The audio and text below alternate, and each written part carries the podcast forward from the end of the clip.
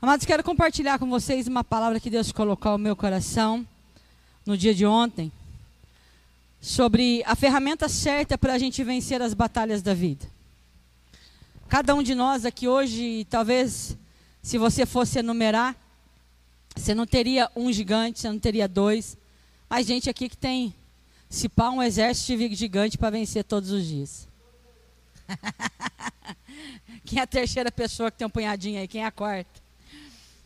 E todos os dias nós vamos lutar. O problema é, será que todos os dias eu estou lutando da maneira certa? Todos os dias eu estou usando a ferramenta certa para lutar? Abra a palavra de Deus comigo em 1 Samuel, capítulo 17, verso 37 e 39. 1 Samuel, capítulo 17, do verso 37 ao 39.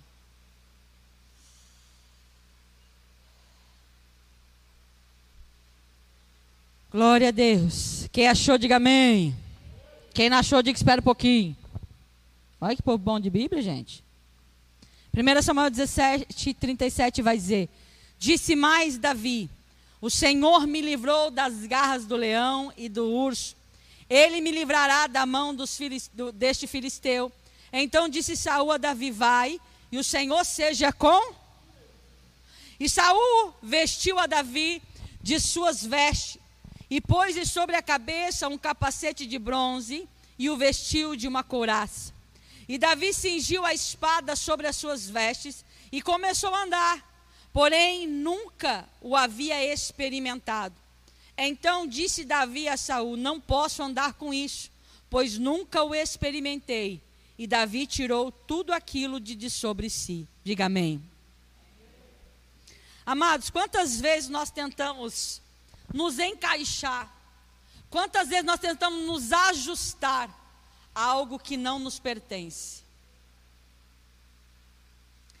Presta atenção, eu não estou dizendo aqui que você se adaptar às situações quando você sai da zona de conforto. Não. Eu estou dizendo aqui em vezes que a gente tenta se encaixar, se ajustar a alguma coisa que não nos pertence.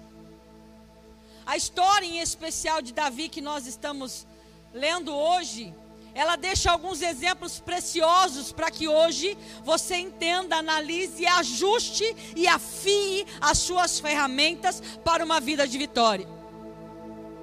Eu disse aqui domingo que nós estaríamos ouvindo bastante sobre o tempo de honra, a recompensa que a honra traz sobre nós, quando a gente aprende a honrar ao Senhor. Nós estamos diante de um jovem que durante a sua vida honrou a Deus. Quando eu olho rapidamente para a história de Davi e aqui de todo o contexto, eu vou lembrar você de tudo que estava acontecendo. A palavra de Deus disse que o povo clama por um rei. E é então Saul é ungido rei e tudo começa a acontecer de forma grandiosa para o povo de Israel. Mas a palavra também vai dizer que Saul acha que a grandeza é dele, ele esquece de dar a glória devida ao Senhor. E a palavra vai dizer que Deus rejeita Saul.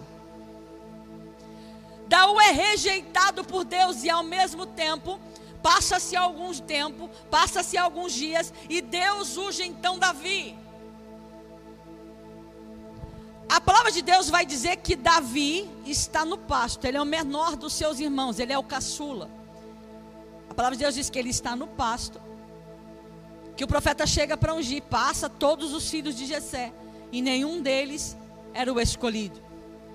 E o profeta vai dizer: ninguém senta à mesa enquanto o caçula não chegar. E os servos saem correndo para achar Davi no pasto. Acha Davi, traz para a presença do profeta, e ele é ungido.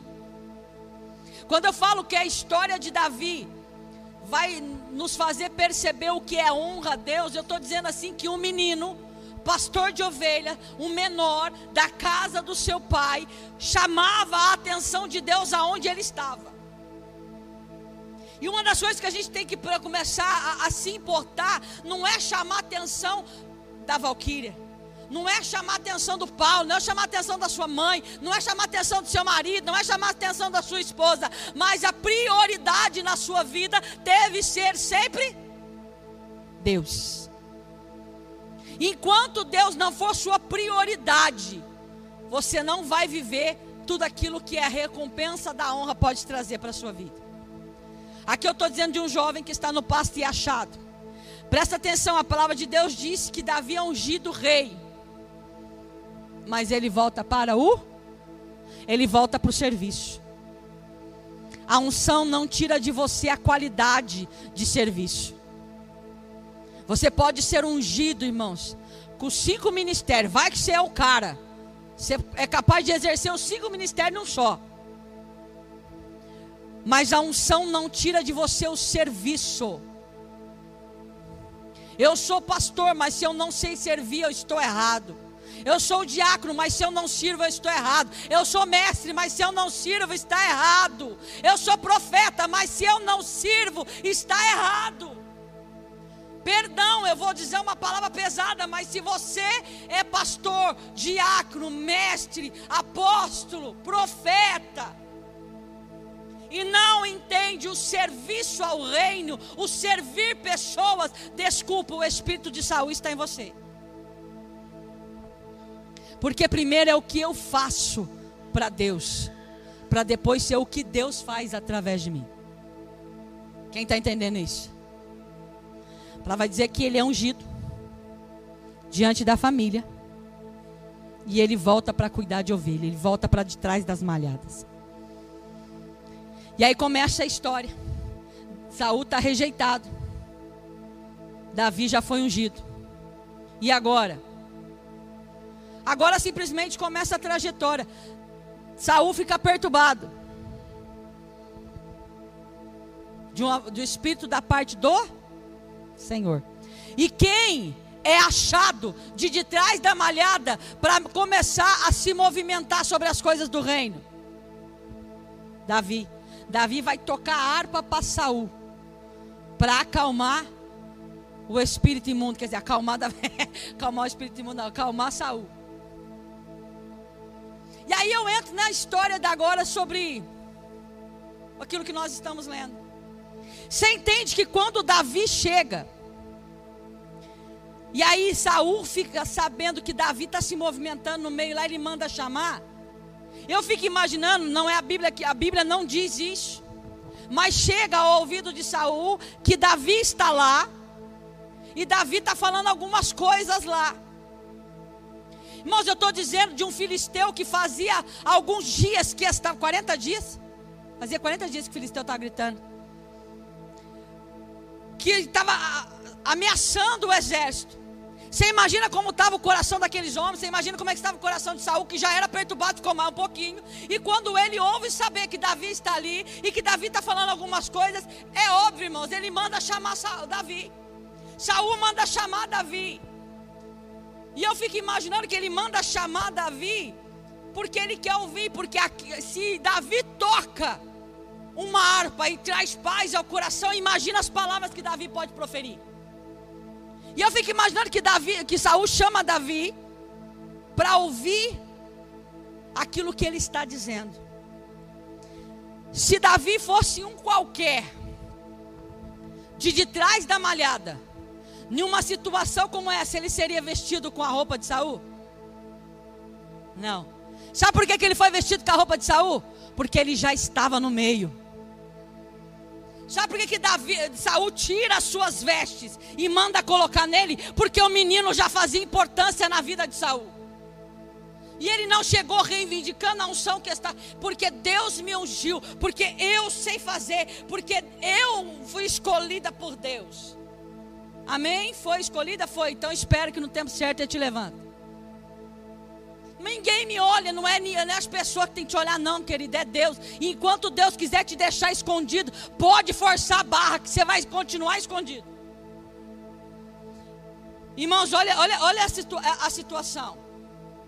O filisteu está gritando. Enquanto o filisteu está gritando, o povo está com medo.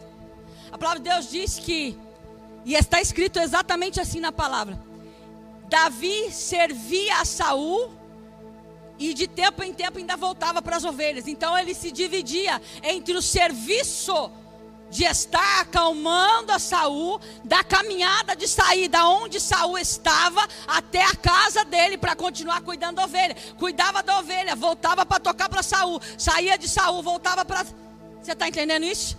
Sim ou não? E você vai entender por que, que eu estou dizendo isso.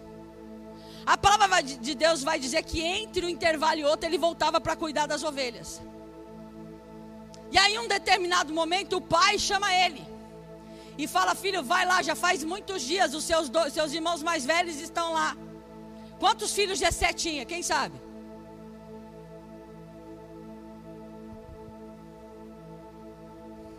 Sete. Os três mais velhos estavam na batalha.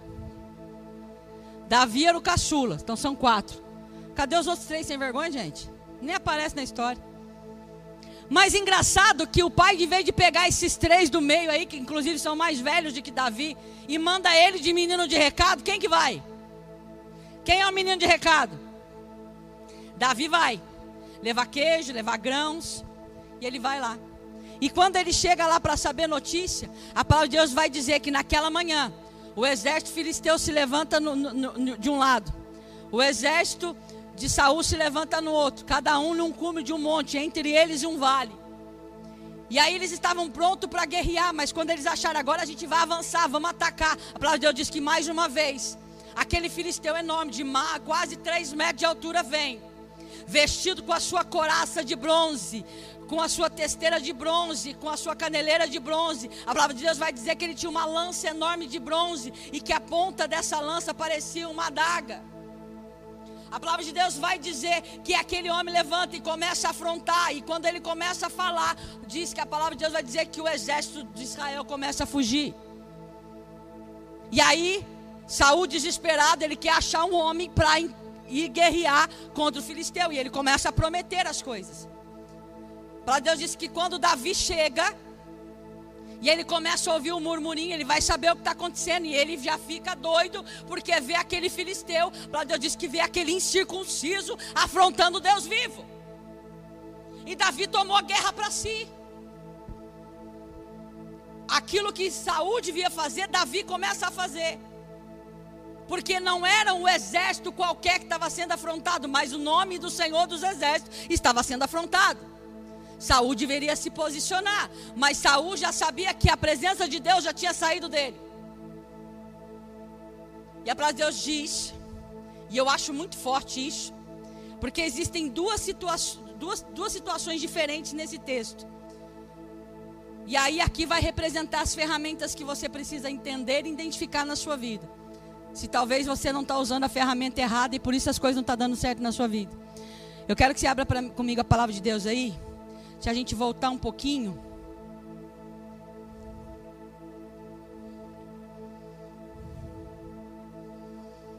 No verso 28. A primeira situação que Davi vai enfrentar ali é com o da sua casa. É com a inveja da sua casa.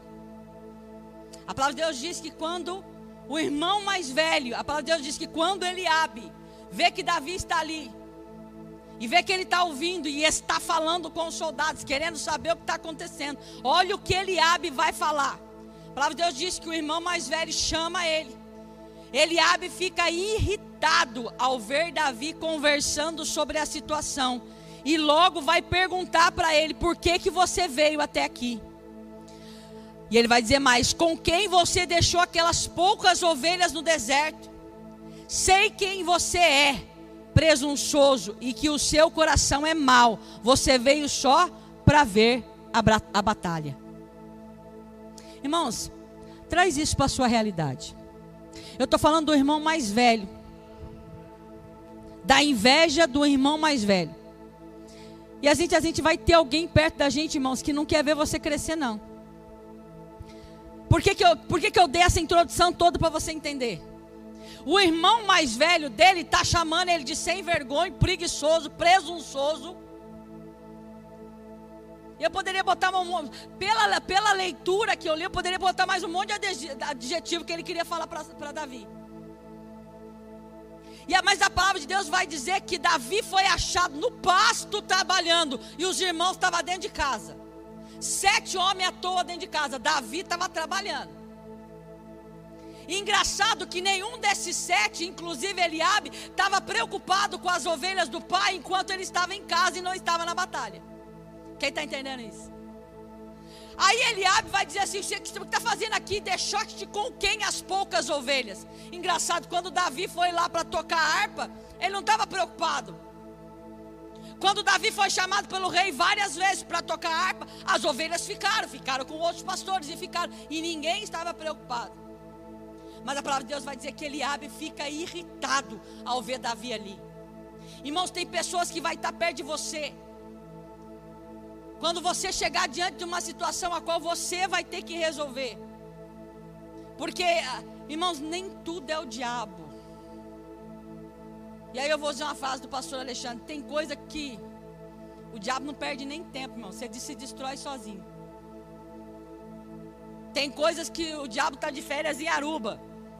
Você que está destruindo as coisas sozinho. Por quê?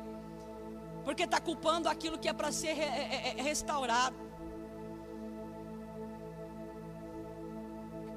Tem coisas que vão estão acontecendo ao seu redor que você vai ter que se apresentar para resolver.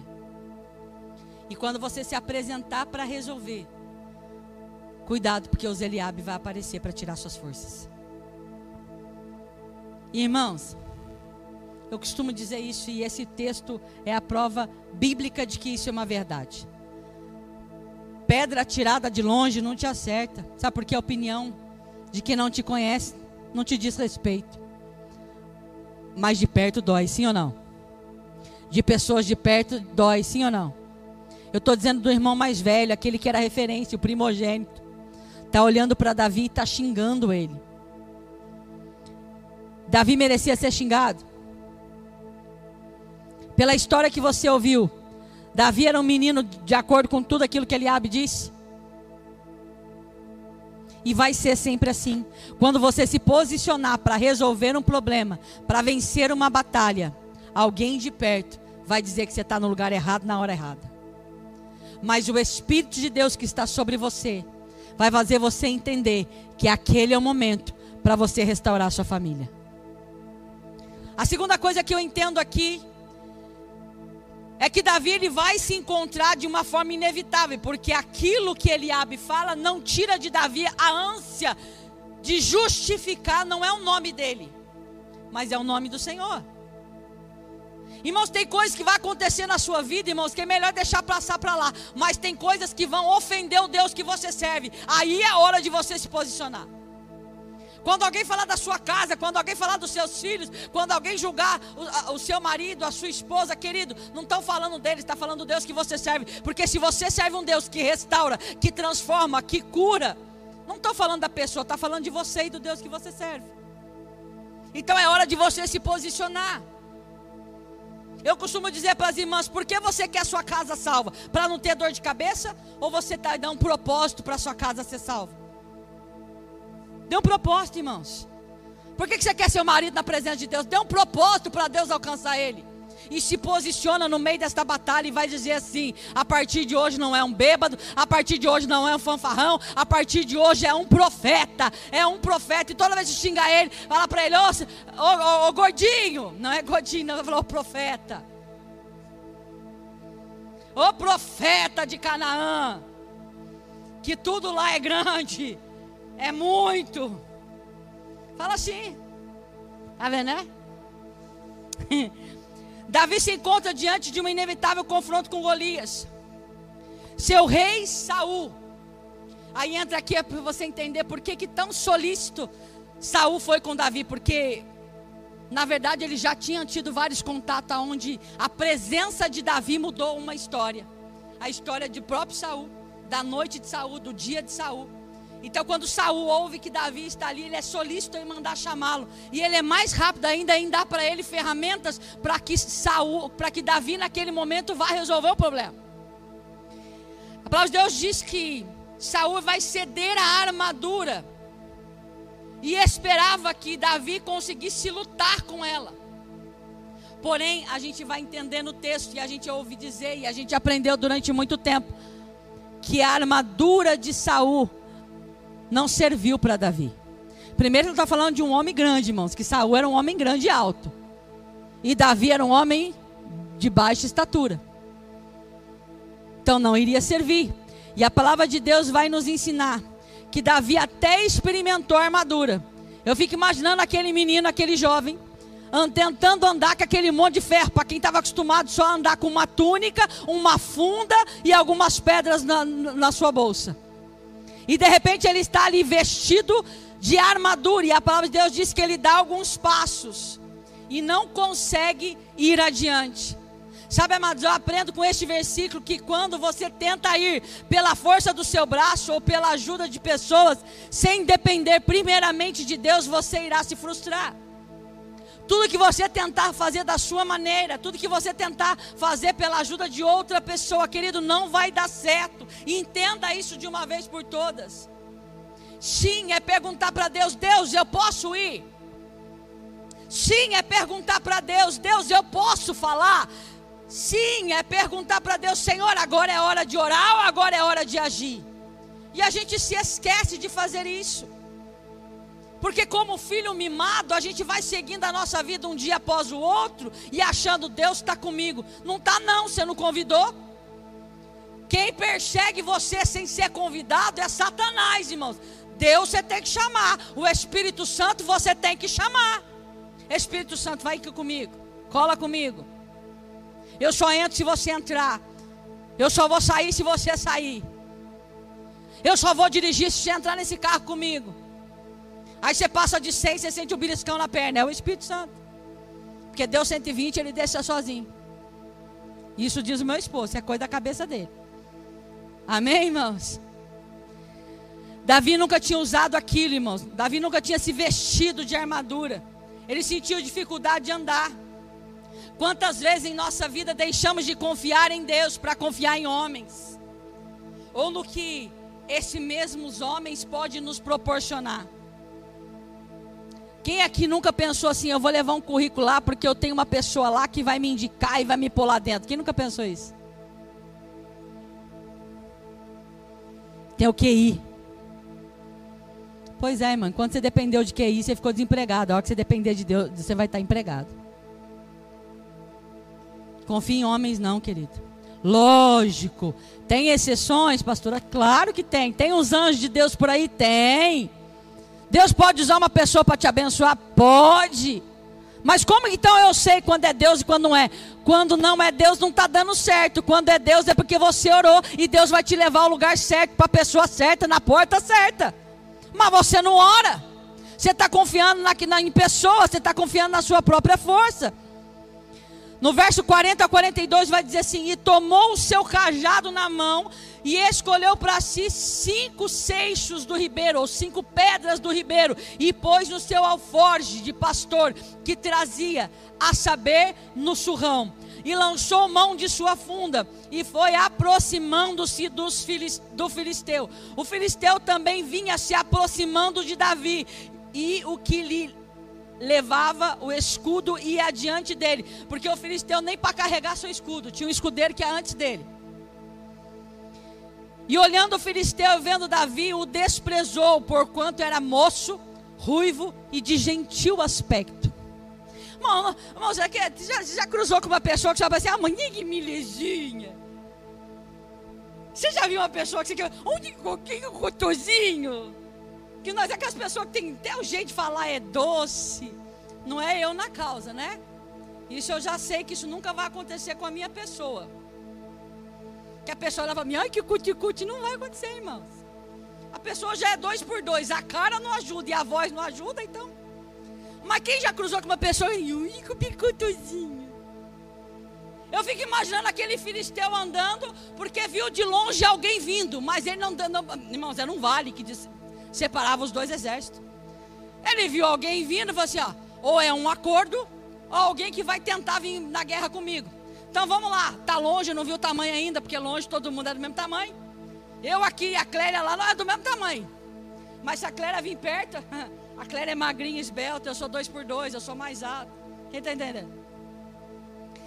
E os dois caminhando. Eu fico imaginando que o filisteu foi chegando perto, que ele botou a cabeça de lado assim, porque na, a palavra de Deus diz que na frente o escudeiro segurando seu escudo, ele só olhou assim, porque eu acho que na, conforme foi andando, Davi foi sumindo atrás do escudo.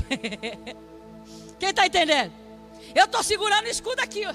Filisteu está atrás. Davi está vindo, o Filisteu está vindo. Está vendo? Mas ele vai vindo, o Filisteu vai, Davi vai diminuindo atrás do escudo. Fica pequenininho. Aí eu acho que ele imagina e faz assim, ó. Oh, que cuti-cuti. Oh, que belezinha. Porque a Bíblia vai dizer que o Filisteu olha para ele e fala assim: Oh, que belezinha. Oh, tem carinho de oh, que belezinha. Porque a Bíblia está dizendo, é de gentil aspecto. Fica imaginando que esse trem vai fazer aqui, gente. Tem homem não para mandar um cachorrinho? Ai, irmão. Não brinca com aquele que está contigo. Davi nos ensina princípios maravilhosos da palavra. Quando Deus vai usá-lo, quando Deus faz parte do seu dia, como fazia parte do dia de Davi a gente começa a entender que nunca é sobre mim, é sobre Ele. Nunca é com a minha força, é com, ele, com a força dele na nossa vida. Haverá momentos que Deus vai permitir em sua vida situações em que você aparentemente estará totalmente despreparado para as lutas a serem enfrentadas. Mas o Senhor irá colocar em suas mãos ferramentas que te levarão à vitória. Irmãos, para quem diz que grudava na juba de um leão, está preocupado com o filisteu? Irmão, não estou dizendo que ele segurava no rabo, não, irmãos. A Bíblia não diz que Davi segurava no rabo do leão, não. A Bíblia não diz que ele enfiava uma lança no leão, não. Hum. A Bíblia diz, Davi conta para o rei, que quando vem o urso e pegava a ovelha e saía correndo, que ele saía correndo atrás e tirava a ovelha da boca do urso. Quando vinha um leão, ele saía correndo. Você imagina, irmãos, esse bicho corre. Você imagina como é que Davi tinha sebo nas canelas. E a palavra de Deus diz que quando eu chegava lá, rei, eu grudava na juba dele, é cara na cara, assim, zóio no zóio, ele e o leão. Irmão, eu gosto de leão, irmãos, eu sou apaixonado por esse, por esse bicho. Quem já foi na minha casa sabe que eu tenho uma parede com um leão enorme. Está preocupado com um filisteu? Para quem grudou juba com juba, zóio no zóio? Ah, irmãos. O filisteu é que não sabia de nada. Se ele soubesse da onde Davi veio e aonde Davi lutou, era ele que saía correndo. Davi não fugiu da batalha, ele enfrentou o problema. Deus não te chama, querido, para fugir das batalhas da sua vida. Deus não te chama para andar envergonhado, derrotado, com alguém gritando na sua vida, dizendo que o Deus que você serve não é de nada, que crentinho que é você. Deus não te chamou para isso, querido, entenda. Mas Ele te chamou para enfrentar. Mesmo que pareça que você não é capaz de lutar e vencer creia que aquele que está com você é maior do que você e maior do que o problema que está te afligindo. Só que você precisa confiar. Entenda que o inimigo vai sempre trabalhar com a tática do desespero, da intimidação, lançando setas na sua mente, dizendo que você não é capaz, mas Deus vai te capacitar para as batalhas. O diabo é grande, irmãos, até a hora que você bate de frente com ele que ele vira um chihuahua rapidinho. A palavra diz resistir. Eu não ouvi, irmãos. O que, que é para fazer? Resistir.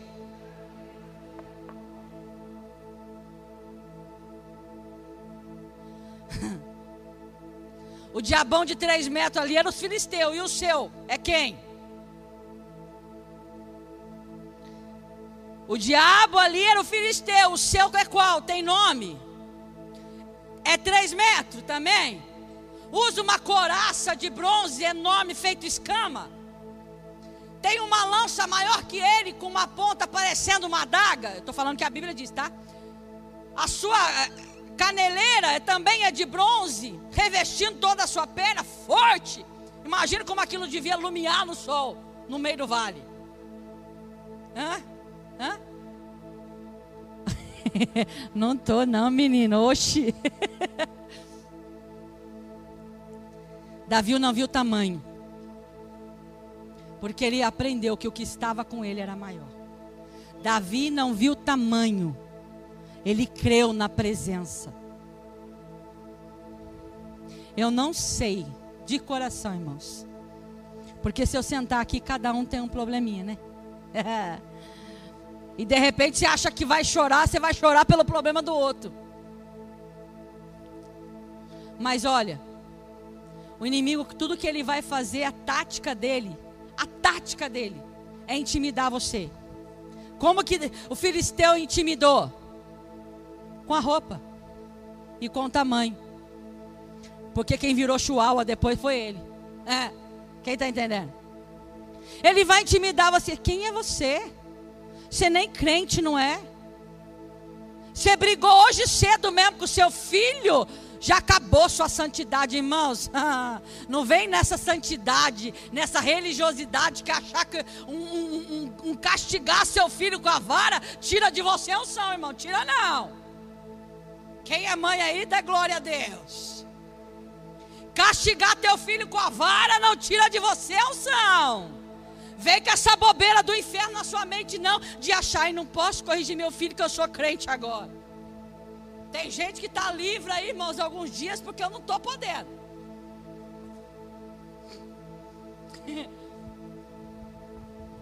As meninas também andam vigiando, viu? Que eu estou doida para pegar vocês, viu? Vem com as. Mano, para com isso de achar que só porque você esbravejou, porque o pano, porque a casa, porque não, não guardou chinelo, porque não esticou a cama, porque não pagou a conta, é, eu briguei, eu xinguei, glória a Deus, eu xinguei, e só por conta disso eu perdi a santidade. Não, querido, entra para o teu quarto, tira essa ira do teu coração, que você continua sendo aquele que vai guerrear contra os filisteus e vai vencer. Ah, que essa bobeira aí, intimidando você, dizendo, ah, você estava xingando agora mesmo, agora é crente? É crente sim. É crente sim. O diabo não vai te parar diante dos gigantes da sua vida. Intimidando você, dizendo que você não é capaz, que você não é crente. Para com isso. Para, irmãos. Essa falsa religiosidade que tira de você a santidade, porque você fica confundindo as coisas. Para com isso. Você acha que Deus está preocupado se você brigou com seu marido porque ele largou o sapato fedeu chulé na porta de casa? Roubou de você o espírito? Irmãos, o que tira de você o espírito é o pecado contra ele. O que tira a santidade do teu coração é a iniquidade, um pecado não confessado.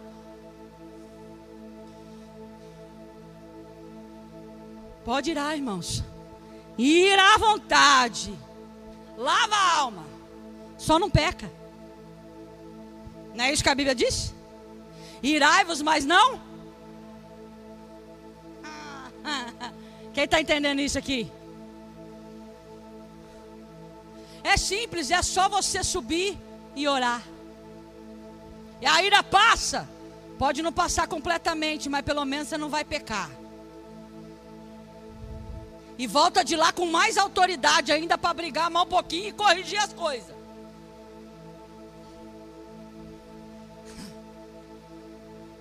Agora eu preciso dizer algo importante aqui. Porque tem casa se perdendo, irmãos. Eu não sei porque a palavra está indo para esse lado, mas o Espírito Santo sabe.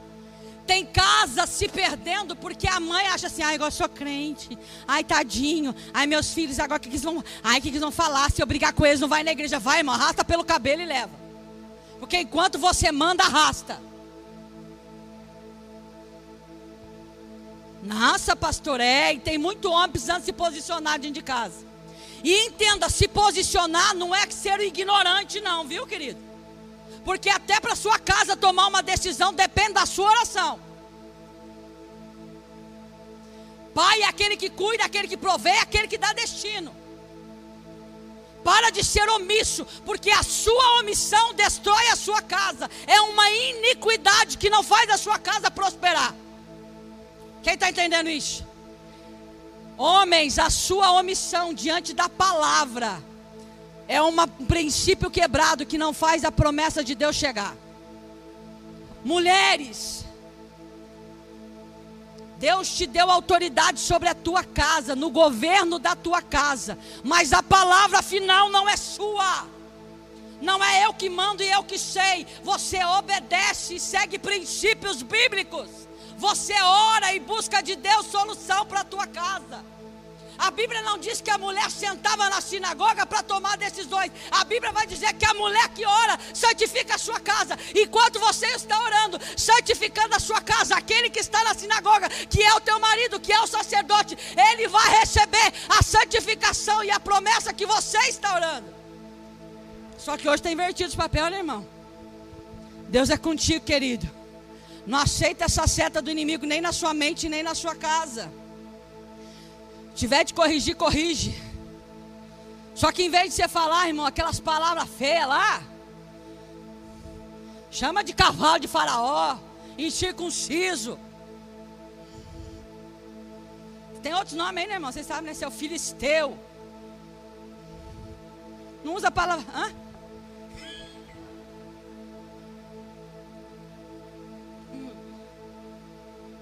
Fala Jezabel, incircunciso, cavalo de faraó. E aí vai, irmão. Só não usa outras coisas que escandaliza daí, não é a sua casa, não, é os vizinhos.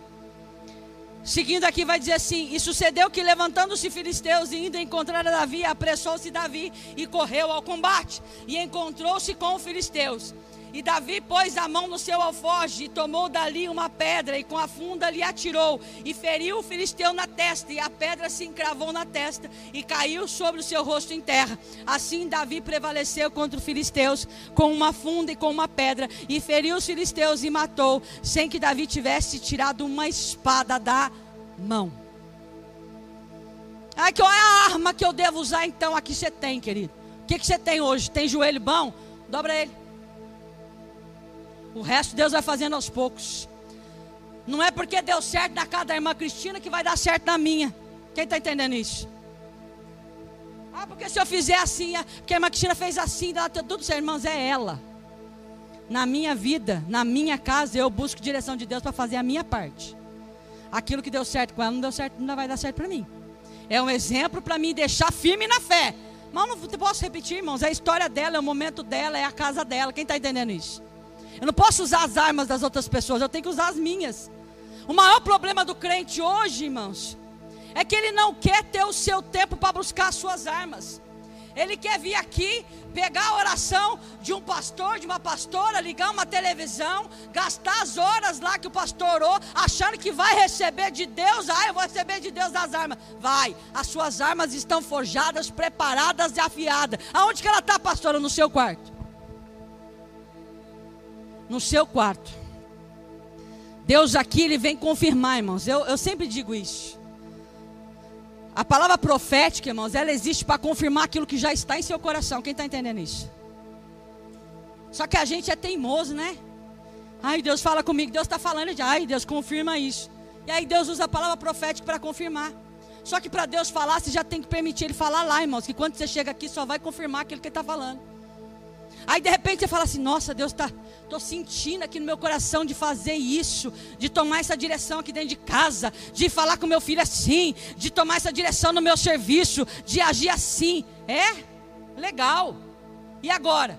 Aí você entra por aquela porta, Deus fala, repete tudinho que ele falou que você é em casa. Quantos já viveram isso? Deus repete tudinho. Isso é Deus, irmãos. Isso é Deus usando pessoas. Mas até então, as armas é sua, a estratégia é sua. Irmãos, pode subir aqui o pessoal do louvor, já vou encerrar. E Davi matou o filisteu sem que houvesse usado uma espada, mas ele usou algo poderoso da parte de Deus. O que foi que Davi usou? A fé. Davi usou a fé. O filisteu veio contra o servo de Deus, confiante que iria derrotá-lo facilmente, mas não contava que Deus de Israel iria dar ao seu servo a vitória. Irmãos, sai daqui. Se você não gravou nada do que eu falei, sai daqui com essa frase. Não fuja dos seus problemas. Ainda que o inimigo venha e fale, e maldiçoe, e que jogue praga, e bota medo em você, mas vai contra ele com armas espirituais Siga para a linha de frente, para a linha de combate, com Deus à sua frente, que a vitória vai chegar. Amém? Obrigada por nos ouvir. Para você ficar por dentro de tudo que está acontecendo, siga nossos perfis em nossas redes sociais.